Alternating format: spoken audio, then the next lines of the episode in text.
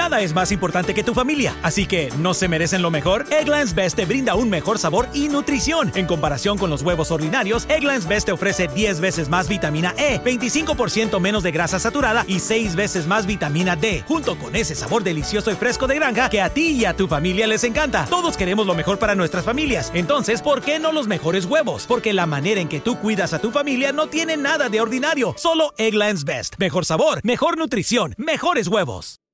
Para celebrar los precios sorprendentemente bajos de State Farm, le dimos una letra sorprendente a esta canción. Llamando a State Farm encontré estos precios bajos y cambié. Con precios sorprendentes ahorro mes a mes. Ahorrando dinerito está todo bien. Como un buen vecino, State Farm está ahí.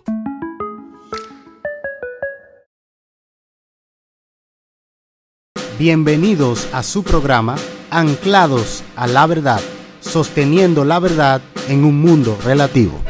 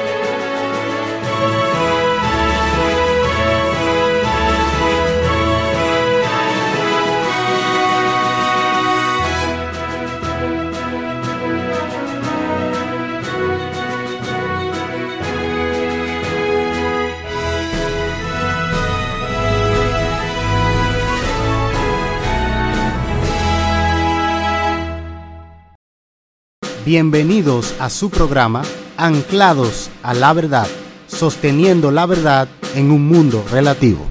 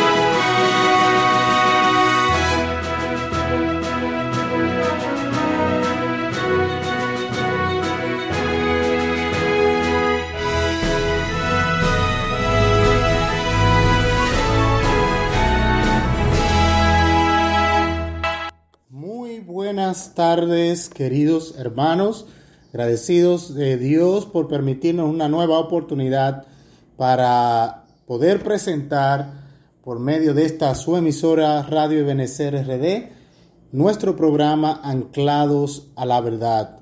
Y seguimos como de costumbre con nuestra serie no hay otro evangelio. Y la semana, el último programa más bien, nosotros estuvimos viendo la distorsión actual del evangelio. Y este, eh, en este programa vamos a estar viendo la parte 2 de este tema de la distorsión actual del evangelio.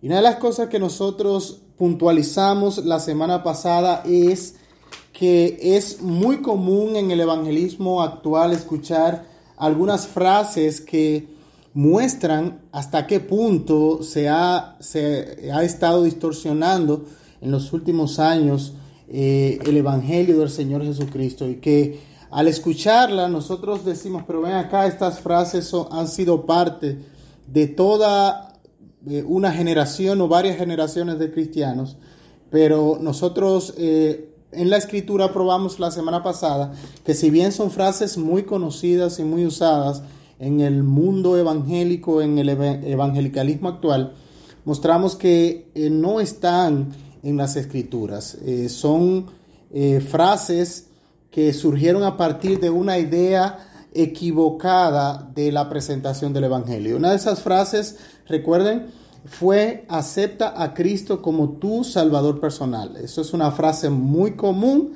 Sin embargo, buscamos en la escritura ni eh, desde Génesis hasta Apocalipsis y no vemos ni explícitamente esto de aceptar a Cristo como Salvador personal, ni implícitamente.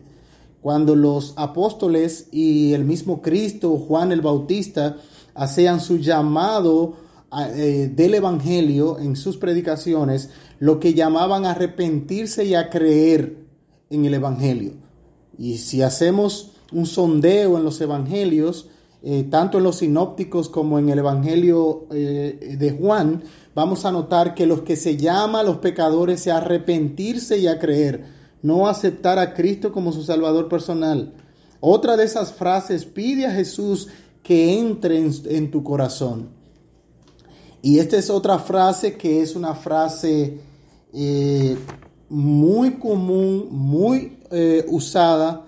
Y como decíamos la semana pasada, esas son vacas sagradas evangélicas que son intocables. Sin embargo, esta, esta frase tampoco la encontramos en la escritura. Otra de estas frases es invita a Cristo a entrar en tu vida invita a Cristo a entrar en tu vida. Eh, esa es otra frase que no aparece eh, y es bueno señalar, como decíamos en, nuestro último programa, decíamos que ni explícita, porque alguien puede decir, bueno, la idea está contenida en algunos pasajes, aunque no tiene la misma fraseología. Sin embargo, eh, no la tiene ni explícitamente, es decir, no es claramente expresada, pero tampoco implícitamente expresada. O sea que tampoco esta enseñanza se implica de la predicación del Evangelio, tanto de Cristo, eh, como presentaba también el, mensaje del reino Juan el Bautista, y como en las epístolas eh, y en las cartas, tanto en las Paulinas como las universales, era presentado el Evangelio. Por lo tanto, esto obedece a una tergiversación que nosotros vimos de esta división, de, esa, de esta dicotomía entre recibir a Cristo como Salvador y recibir a Cristo como Señor. Fueron unos, unos teólogos, en su gran mayoría dispensacionalistas, que eh, trataron de hacer una fragmentación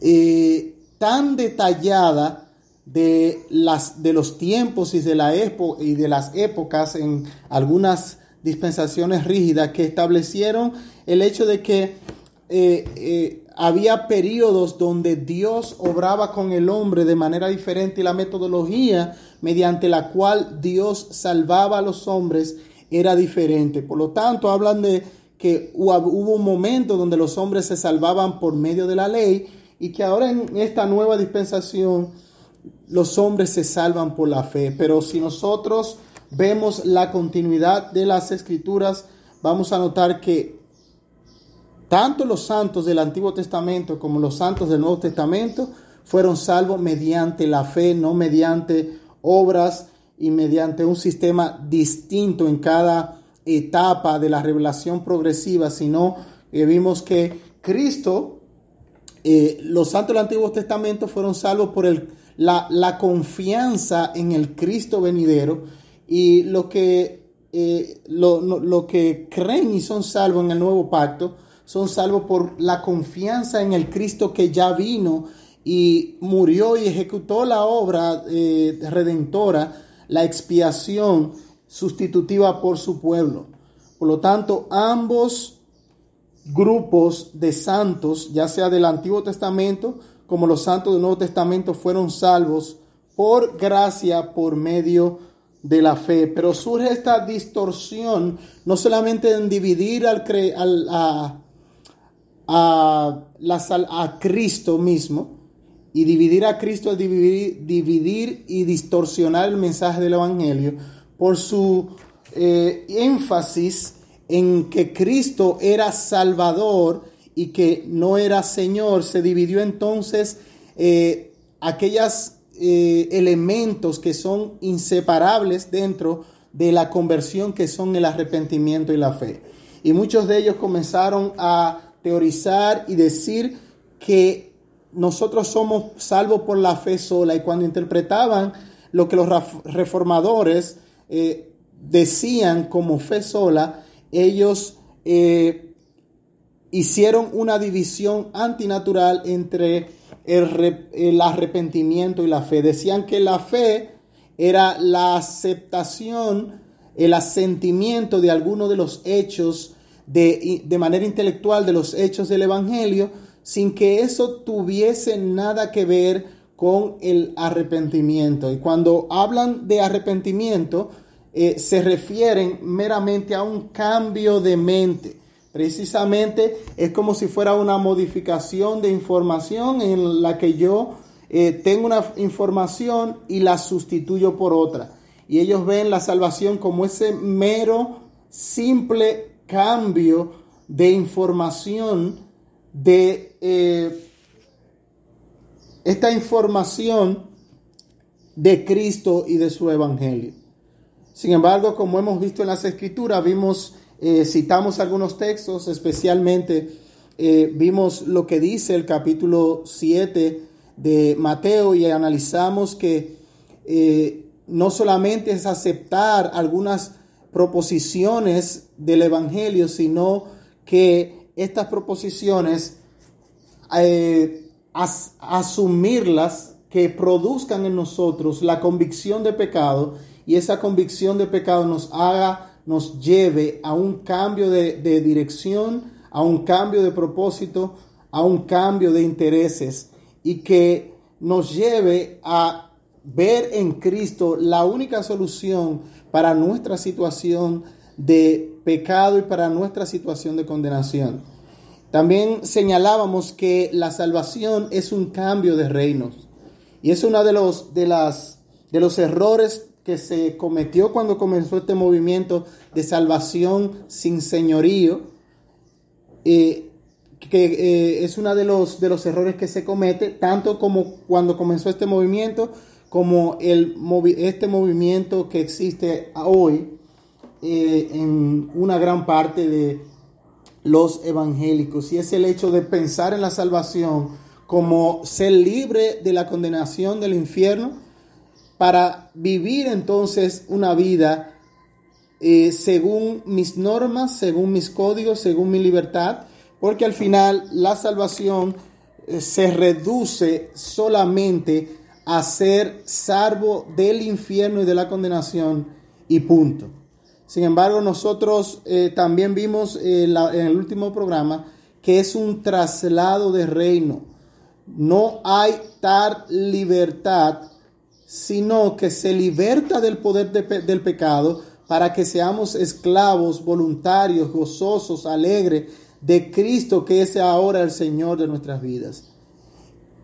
Por lo tanto, la salvación, en la salvación, en la conversión genuina, nosotros eh, recibimos a Cristo no solamente como nuestro Señor, nos apropiamos de Cristo no solamente como nuestro Señor, sino, perdón, no solamente como nuestro Salvador, sino como nuestro Señor.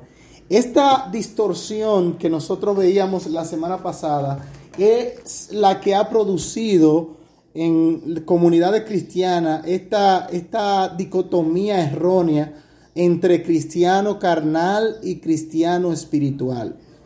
Y nosotros veíamos algunos ejemplos de cómo algunas personas eh, entendían esto de manera que cuando alguien hacía profesión de fe era suficiente.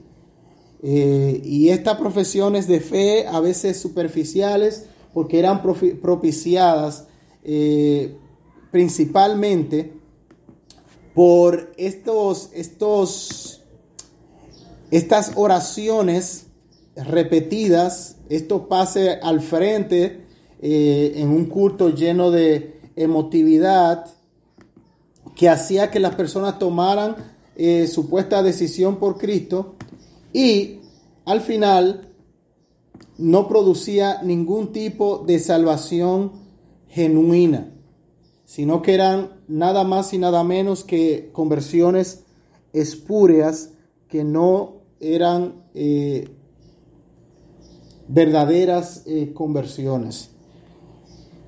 Una de las cosas, al final, la realidad ha sido que el fomentar esta dicotomía entre Cristo Señor y Cristo Salvador, salvación sin señorío y salvación eh, de señorío, y esta dicotomía carnal, creyente carnal y espiritual, es por eso que en muchas iglesias insistíamos que ha desaparecido la disciplina eh, de la iglesia. Y es precisamente porque eh, se ha acuñado el término, no, Él está en su proceso. Cada quien en su proceso hay que ayudarlo, hay que compadecerse de Él, pero hay que tener en cuenta que Él está en su proceso, como si fuera eh, el proceso de pecado fuese una situación de la que hay que compadecerse y apoyar a aquel que está en esa situación, porque lo que pasa es que él es, un cristiano carnal y vamos a esperar, esperar que él pueda madurar eh, para que deje de ser un cristiano carnal.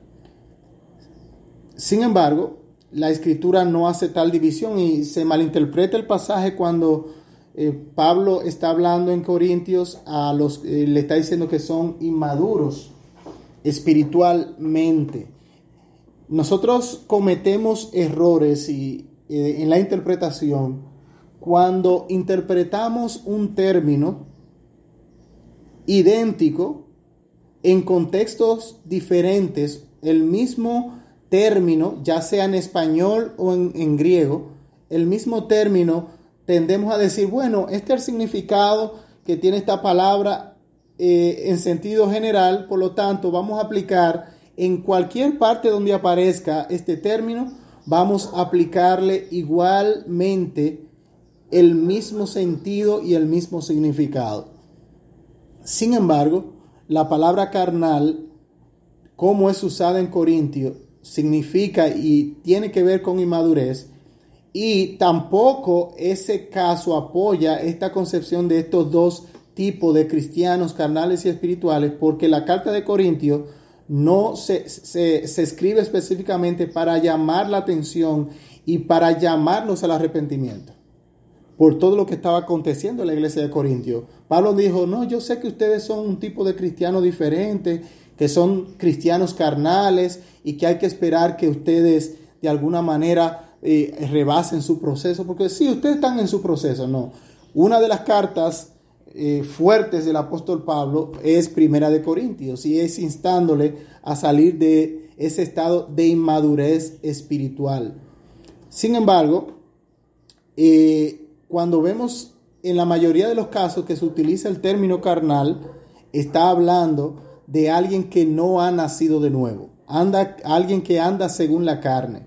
El cristiano no anda según la carne, sino, sino con, eh, según o conforme al Espíritu. Por lo tanto, esta dicotomía eh, planteada por estos grupos que iniciaron esta tendencia de ver al cristiano dividido en dos, a uno que aceptó a Cristo como Salvador y está viviendo como quiera, y a otro que aceptó a Cristo como Salvador, pero después en el proceso eh, lo está aceptando como Señor y eso está haciendo que él entonces sea un cristiano espiritual. Tal dicotomía no existe en las escrituras y eso nosotros veíamos cuando definíamos esta distorsión del Evangelio creída por muchas personas de que nosotros somos salvos del infierno, pero no necesariamente somos salvos para someternos al reino de Cristo. Y esto divide eh, no solamente a Cristo como Salvador y Señor, sino que divide la salvación del discipulado. Y todos estos pasajes donde Cristo llama a, las personas, a los impíos, al discipulado, al, al abandonar todo en aquello, todo aquello en quien en quienes ellos tienen su confianza puesta de quienes dependen, donde está su esperanza, renunciar a ello y abrazar a Cristo como su única esperanza. estas personas lo convierten como que es un llamado a los, a los creyentes y a los cristianos. Sin, embargo, nosotros vimos también en, el programa anterior que cuando Cristo decía esto, no era, no era un llamado a sus discípulos, era un llamado a todos eh, los que estaban ahí que, no, que eran pecadores. Él los llamaba que le siguieran, que tomaran su cruz y que se negaran a sí mismos. Y decíamos que la salvación es gratuita, es por medio de la fe en Jesucristo. Nosotros decíamos que la fe no es una obra en sí misma, sino una mano que recibe. Y esa mano que recibe tiene que despojarse de todo aquello que le que, que llena, eh, que obstaculiza el recibir ese regalo. Es como alguien decía en una ocasión, yo tengo que vaciarme de mí mismo, de todos mis, mis, mis propósitos, mis anhelos, lo que yo valoro, para entonces estar apto para recibir uh, el regalo que se me va a dar en Cristo. Entonces, este concepto de evangélico, eh, que no es evangélico de la Biblia, sino que creen los evangélicos, es una doctrina que no pide ningún compromiso espiritual. No hay compromiso espiritual necesario. Y quienes mantienen este punto de vista del Evangelio enseñan que la Biblia promete salvación para todo aquel que cree en hechos acerca de Cristo y presupone la vida eterna. No es necesario para esta, según dice, esta gente, el arrepentimiento de los pecados, ni cambio de modo de vida, ni dedicación, ni siquiera el deseo de rendirse al señorío de Cristo. Estas cosas, dicen, equivalen a obras humanas que corrompen la gracia y que no tienen que ver con la fe. La consecuencia de este pensamiento es que la gente se convence de que yo puedo ser justificado sin que, sin que sea esta justificación estrechamente ligada o que tenga como consecuencia la santificación. Es decir, que yo puedo ser salvo para vivir como quiera, pero no ser salvo para ser santo. Sin embargo, la enseñanza de la escritura es que todo aquel que es justificado quiere ser santo. Si no quiere ser santo, es evidencia clara e inequívoca de que no ha sido justificado de sus pecados. Por lo tanto, permanece en, en oscuridad, permanece inconverso. Y aunque haya hecho una profesión o haya repetido una oración, La realidad es que está en sus pecados porque no hay promesa alguna de Dios para bendecir lo que Él no ha eh, santificado, lo que no es el método que Él ha dado.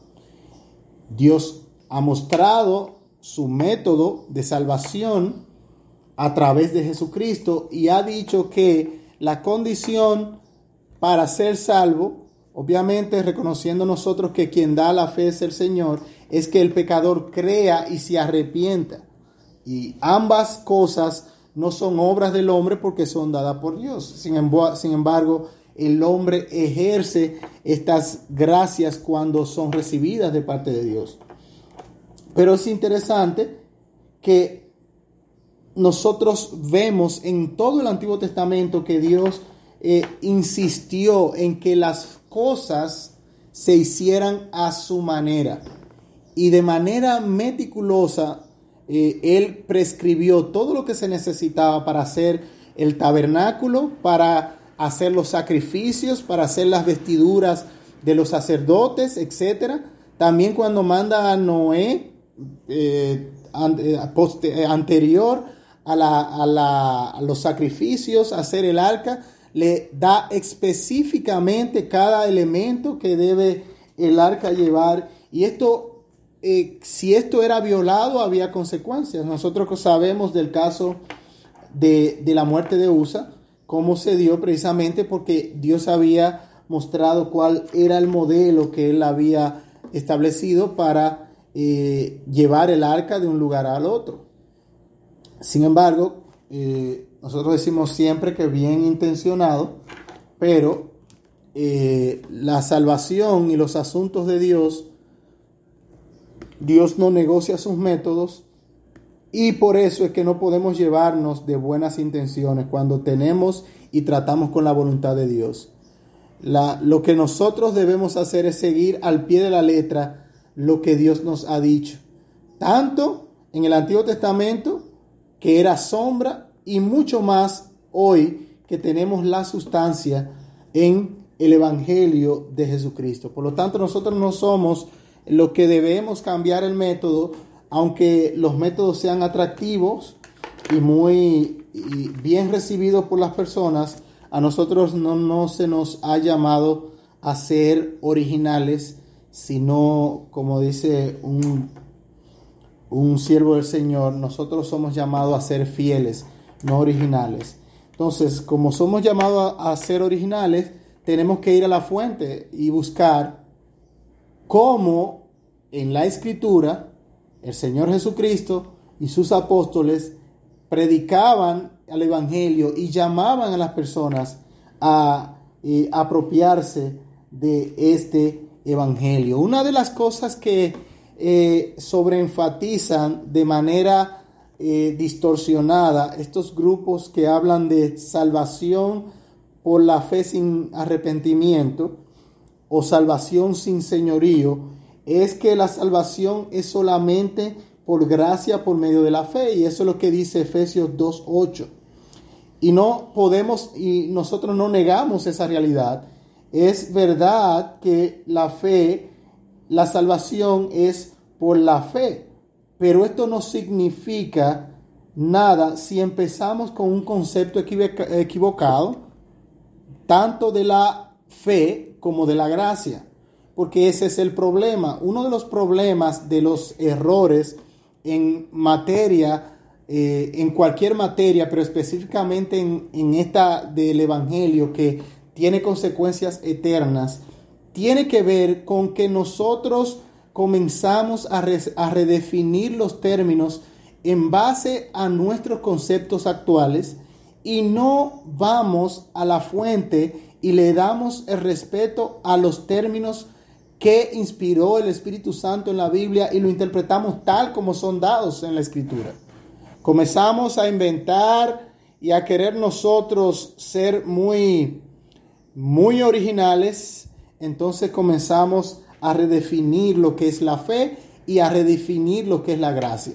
Y vemos entonces la fe una fe que fue acusada de ser muerta por Santiago por no producir obras, entonces hoy la enfatizamos como que, se, como es, que, como que es la verdadera fe y que la falsa fe es la que está defendiendo eh, eh, Santiago.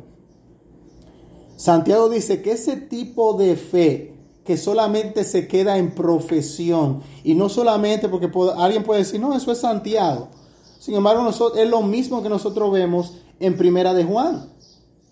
El apóstol Juan insiste una y otra vez, el que dice tal cosa, pero no vive de tal manera, no es, en una, de, los, de, de esas declaraciones de él, los que dicen, Juan dice, la verdad no está en él. Anda en tinieblas. Es decir, no es un incrédulo. Porque no es suficiente decir que soy, sino mostrar con hechos que soy. El mismo, el mismo apóstol Pablo, y, estoy citando varios, varios escritores del Nuevo Testamento, porque solemos decir, ah, no, es fulano, no, es, es ser consenso apostólico, y no podía ser de otra manera, precisamente porque quien inspiró la escritura, quien inspiró la palabra de Dios fue el Espíritu Santo, por lo tanto, debe haber y hay una armonía entre los escritores del Nuevo, del Nuevo Testamento. Cuando nosotros vemos el mismo Pablo en el capítulo 6 de Romano, él dice, perseveraremos en el pecado, que es esta idea. Volvemos una y otra vez. Por eso es importante el estudio de la historia de la iglesia, porque volvemos una y otra vez a los viejos errores. Pablo ya eh, eh, enfrentó y resolvió definitivamente ese tema en el capítulo 6 de Romanos. Sin embargo, en el siglo XXI nosotros todavía vemos grupos eh, dentro de la cristiandad que insisten en divorciar una cosa de otra.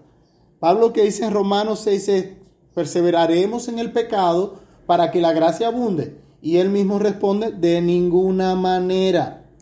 Y la razón que él da es que lo como lo que hemos muerto al pecado vamos a vivir en él. Él habla de que es una imposibilidad de aquellos que han nacido de Dios, que en quienes sea quienes han muerto al pecado vivan en él.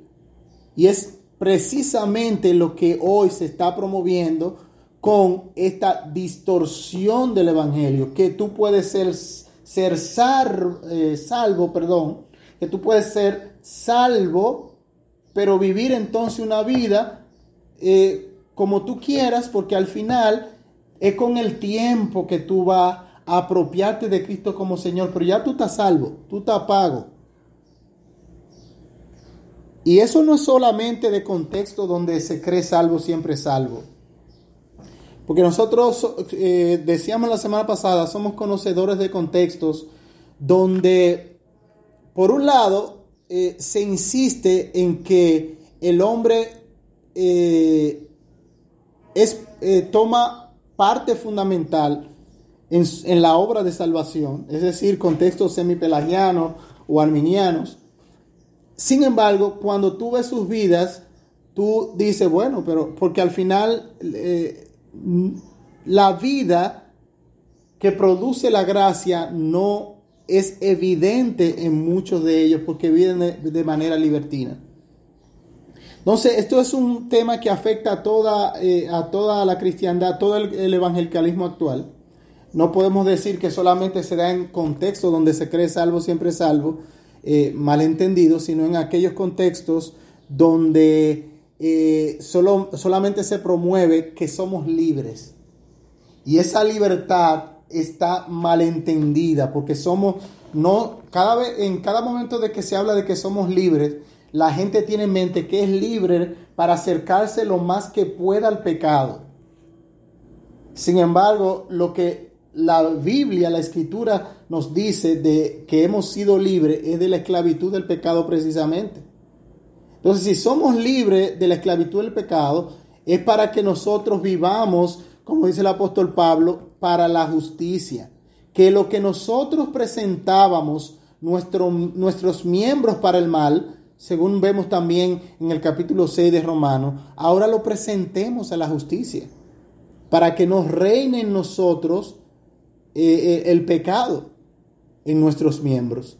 Entonces no es posible que algo que claramente se ha acusado como error, tanto por el apóstol Pablo, el apóstol Santiago, perdón, el, Santiago, el hermano del Señor, y el apóstol Juan, grupos hoy los rescaten para decir que esa es la verdadera fe.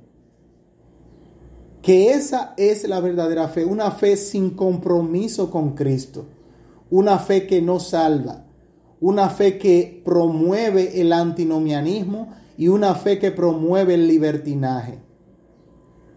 Porque al final no podemos decirte nada ni podemos disciplinarte porque tú eres ese eh, lo que era como alguien decía en una ocasión hace mucho tiempo, no hay gente, hay gente que tenemos que lo que hay que empujarla porque ella hay que o como me dijo eh, dijo otra persona en otra ocasión, mira, lo mejor es que estén ahí es verdad que están haciendo esto, están haciendo aquello, están haciendo lo otro, pero es mejor que estén aquí en la iglesia que estén allá afuera. Es mejor que sepan lo que son y no vayan al infierno por ser eh, enfrentado y confrontado correctamente a través de la disciplina de la iglesia y no que se queden ahí y se desengañen de la peor, peor manera en el día del juicio cuando tengan que enfrentarse al trono de Dios con una confianza, confianza falsa, creyendo ellos de que son salvos y les suceda como le sucedió a aquellos de Mateo capítulo 7. Apartaos de mí, nunca os conocí. Entonces, este tipo de, de, de ideas, de erróneas, estas distorsiones, hacen que la gente se autoengañe. Y debemos ser cuidadosos con eso, porque no solamente eh, sufren las consecuencias aquellos que siguen ese pensamiento, sino que aquellos que lo enseñan son responsables delante de Dios de que estas personas vivan sus vidas en bancos, en sillas de la iglesia año tras año, autoengañándose. Por eso, por eso uno debe tomar y cuando nosotros iniciamos la serie de No hay otro evangelio, eh, presentamos eh, la seriedad de la función, del trabajo de la atalaya según el Antiguo Testamento. Y decíamos que eh, claramente en Ezequiel el Señor le, decía a, a Ezequiel que si él no denunciaba al, si no le anunciaba al pueblo que el mal venía y el pueblo incurría en el mal y recibía las consecuencias, entonces la responsabilidad de la sangre del pueblo era, era sobre él.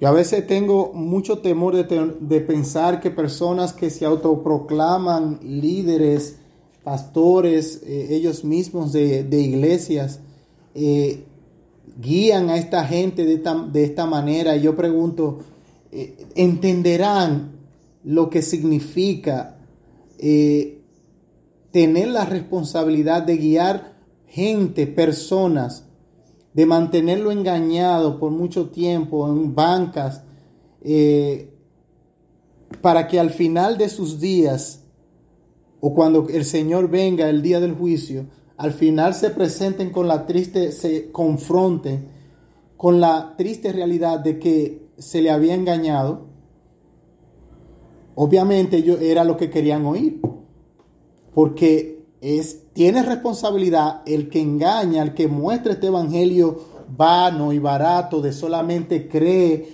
y, eh, cree y no te arrepienta, y cree y cambia de, de pensamiento de teoría, de ideas, de conceptos, pero no te arrepientas por tu pecado. Esta gente lo que hace precisamente eh, guiar a, a los demás al infierno. Sin embargo, cada uno de los que asisten y van y buscan estos grupos son responsables. Porque Pablo dice también que llegará tiempo cuando no sufrirán la sana doctrina. Entonces el que está buscando la sana enseñanza de Dios sabe dónde ir.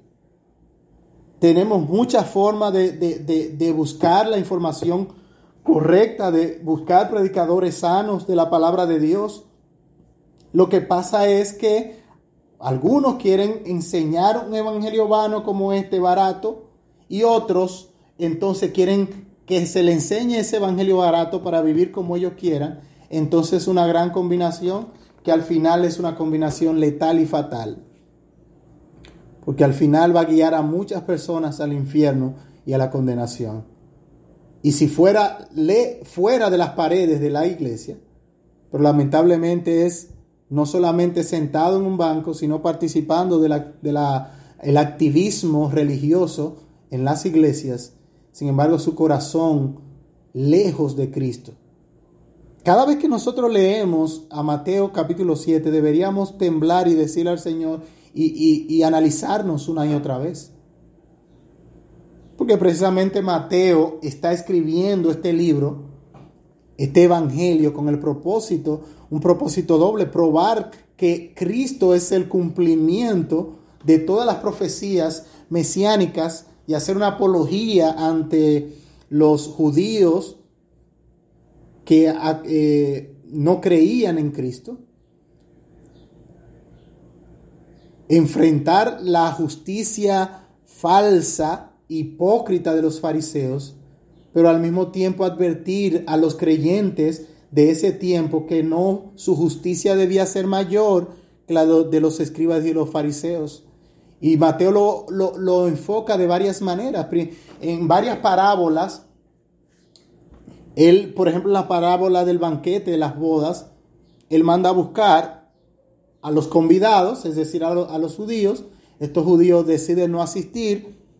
Él manda a buscar a todo el que esté fuera, hablando de la gracia a, todos los que no pudieran ni tuvieran el derecho, eh, si, si podrían, podríamos así decirlo, que no tenían la invitación a la boda, que recogiera todo cuanto encontraran en el camino. Pero dice en, la parábola algo muy importante, que hubo uno que estaba dentro de la boda, pero no estaba vestido de boda. ¿Y qué dice el, qué hizo el, el dueño del banquete? Le dijo a sus siervos que lo sacaran y lo echaran a las tinieblas de afuera. ¿Y qué está tratando al escoger específicamente esto que dice el Señor eh, ¿qué es lo que Mateo quiere enfatizar? Precisamente que así como los eh, judíos falsos religiosos fueron desechados, aunque en su autoengaño yo creí, creían, seguían creyendo que ellos por ser hijos de Abraham estaban en una mejor posición que cualquiera. También le está diciendo a aquellos que entran y hacen una profesión por Cristo, le está advirtiendo y diciéndole, mira, asegúrense de que su profesión es correcta, porque así como se desechó a los judíos por su incredulidad, no es la profesión en Cristo, el, el Cristo que vino y murió y resucitó y que ha de resucitar, sino que es Rumkey is hiring CDL drivers age 19 and up, and drivers are paid based on experience. Rumkey CDL drivers earn $1,000 to $1,300 per week and more than $10,000 in bonuses possible in their first year. Rumkey drivers are home daily, work in a recession resistant industry, receive great benefits and performance incentives. Start a lucrative career and apply now at rumkeycareers.com. Equal opportunity employer restrictions apply. How did we become Central Ohio's most trusted team of orthopedic experts? We focus on what matters most our patients. At Orthopedic One, we know we're only at our best when we're helping you get better. And every day, your commitment to overcoming pain and injury inspires and moves us. That's why we bring our best every day to earn your trust. Find a physician near you at orthopedic1.com. porque tú vivas de acuerdo a la profesión que hiciste. De hecho, hay hasta declaraciones ortodoxas. Por eso Mateo escoge también este material en el Sermón del Monte, cuando Cristo dice, no todo el que me dice Señor, Señor, entrará en el reino de los cielos. Y es porque las palabras Señor, Señor de respeto son hasta, hasta eh, eh, respetuosas, reverentes y elocuentes. Y eso me recuerda a, a lo que dice Santiago allá en, en, el libro, en la carta de la epístola de Santiago, cuando aquel, eh, algunos decían, sí, yo sé que eh, Dios es uno, haciendo la declaración de fe de los judíos. Pero Santiago decía, sí, yo sé que, que tú tienes una fe ortodoxa y que tienes un credo claro, sin embargo, también los demonios creen y tiemblan. Entonces, la realidad es que este, este evangelio de, de, sin señorío, este evangelio antinominiano, lo que produce son gentes que se va a encontrar en ese momento y va a desear no haber creído esa baratela de evangelio. El evangelio de Jesucristo es un llamado a recibir el mayor tesoro y para recibir ese mayor tesoro que es el Cristo del evangelio hay que despojarse de toda aquella cosa que impide hay que vaciarse de uno mismo, hay que tomar su cruz. Y de hecho en las mismas parábolas es precioso ver cómo aquel, aquel personaje que encuentra una perla preciosa va y vende todo lo que tiene y compra el terreno porque esa, esa perla es para él más preciosa de su renuncia a todo lo que él tenía no le supo a nada comparado con lo precioso, lo glorioso que era esa perla. De la misma manera, aquel que viene en arrepentimiento y fe a Cristo no ve las cosas que ha perdido del mundo como la gran cosa. Porque para él Cristo es todo lo, que él necesita. Cristo es todo lo precioso. Y Cristo es el que suple la, la ira, el juicio de Dios que está sobre él. El que cumplió, vivió la perfección que él no, puede, no pudo vivir. Por lo tanto, no es un evangelio a medias, no es un evangelio a medias. La gracia de Dios no es un atributo estático por el que se acepta de una forma pasiva a los pecadores endurecidos y no arrepentidos. Ah, no, la, gracia de Dios es algo estático que tú vienes donde Él y Él te deja igual como está. No, nosotros vemos la realidad en la escritura de que la gracia no solamente salva, sino que educa. ¿Se acuerdan de ese pasaje, ese tremendo pasaje en Tito 2.12? porque la gracia de Dios se ha manifestado para salvación. Es verdad. La gracia de Dios se ha manifestado para salvación a todos los hombres. Pero pudiésemos apoyar este concepto de salvación sin señorío si el versículo se termina ahí. Sin embargo, lo que vemos es que este pasaje dice, porque la gracia de Dios se ha manifestado para salvación, enseñando que renunciando a la impiedad y a los deseos mundanos, vivamos en este mundo sobria, justa y piadosamente. Y hay otras versiones que dice que la gracia nos enseña a decir no a los deseos mundanos y nos hace andar sobrio, justa y piamente. Por lo tanto, no hay tal división, no hay tal separación en el Evangelio de Jesucristo. La misma gracia que salva no es un atributo estático, sino es que es un atributo que recibe al pecador arrepentido y comienza en él un proceso de transformación. Y el mismo hecho de la conversión es un, un un volverse de, los ídolos. Cuando Pablo habla a los tesalonicenses acerca de que ellos se convirtieron, la conversión no es, ah, me quedo adorando a los ídolos, pero, ay, Cristo también. No, Pablo dice, ustedes se volvieron de los ídolos a Dios. Es decir, que la conversión no solamente, ay, me salvo del infierno para seguir de frente a los ídolos, sino que la salvación enseñada en los evangelios es volverme de los ídolos que yo tanto amaba a Dios, porque he visto que Dios es más precioso que esos inútiles e inservibles ídolos a los que yo les rendía culto. Por lo tanto, no podemos estar de acuerdo con esa barbaridad. No podemos aceptar una salvación que me salva del infierno, pero me deja tal y como está. La gracia es el poder de Dios para cumplir los deberes del nuevo pacto. Y si nosotros vemos en Jeremías 31 cuáles son los beneficios del nuevo pacto, es poner, capacitar, poner. Eh, Jeremías dice, eh, eh, Dios hablando a través de Jeremías dice que yo pondré mi ley en sus corazones, la voy a escribir. Y lo que no podía hacerse en el antiguo pacto, porque teníamos, el pueblo de Israel tenía corazón duro, y el pacto, si bien le decía qué debían hacer, no proveía lo que ellos necesitaban para vivir a la altura de lo que exigía la ley. Sin embargo, el nuevo pacto lo que promete es que eh, va a exponer su espíritu en su pueblo y va a escribir su ley en su corazón.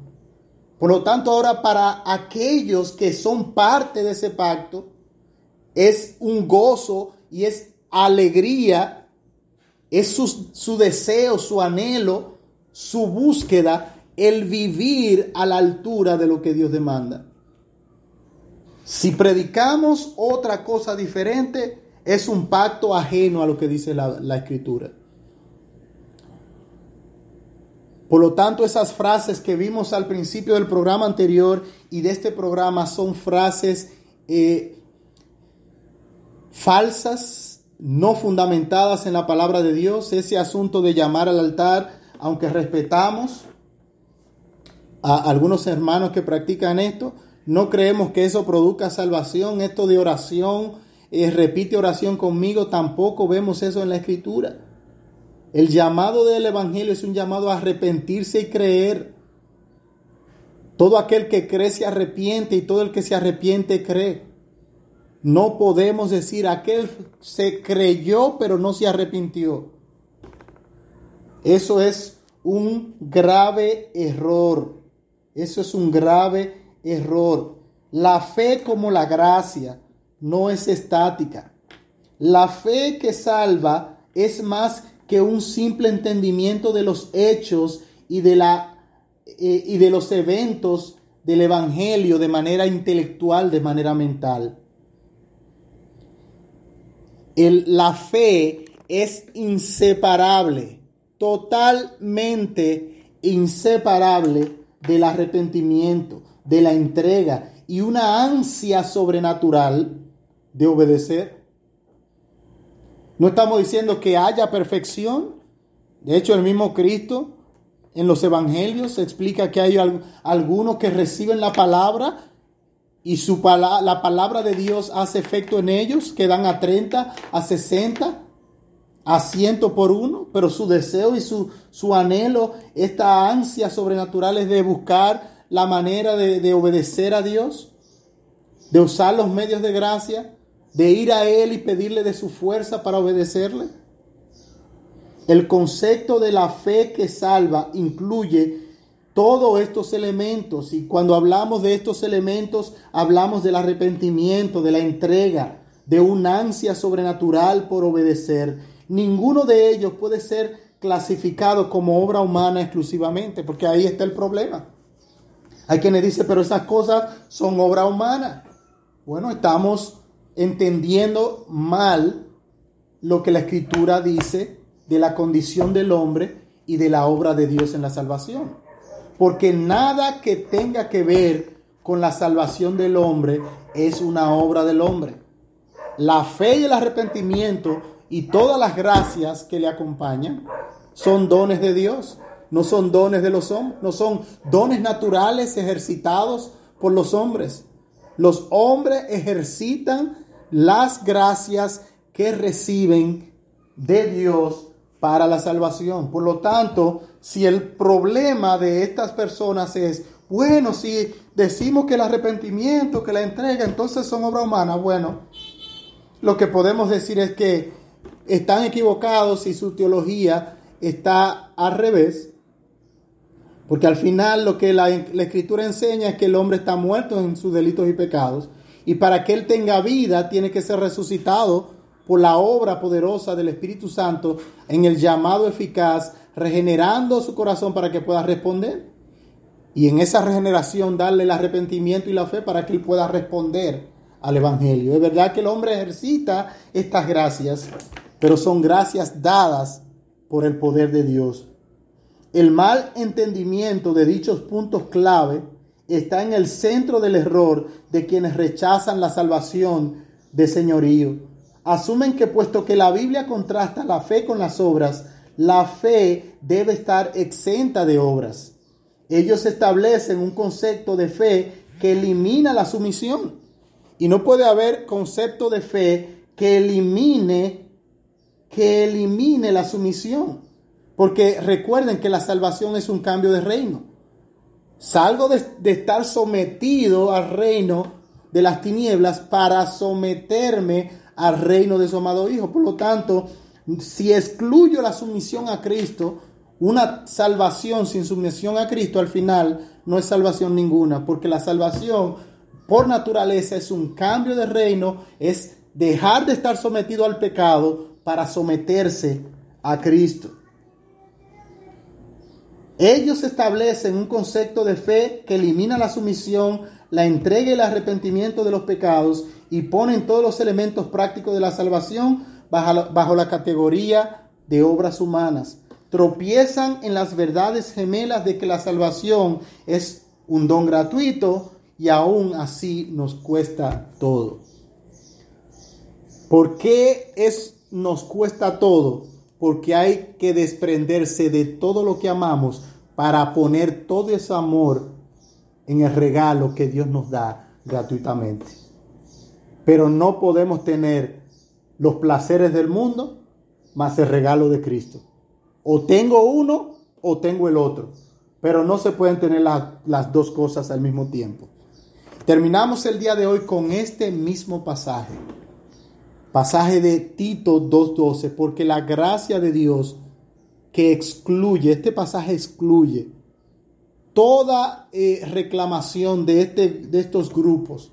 Aunque ellos no lo vean así, objetivamente y la interpretación clara del texto es que la gracia de Dios se ha manifestado para salvación a todos los hombres, enseñando que renunciando a la impiedad y a los deseos mundanos, vivamos en este mundo sobria, justa y piadosamente, que es lo mismo que dijo el Señor.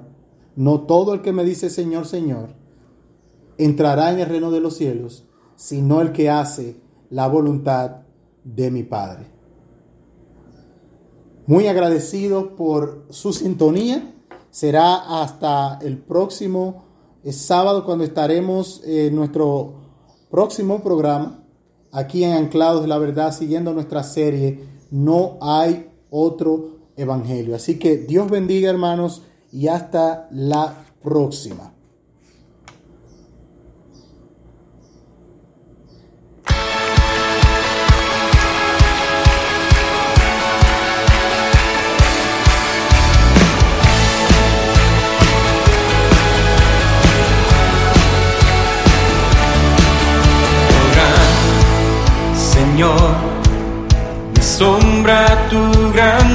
Con solo hablar sostienes la creación. Harás cumplir siempre todos tus planes para traer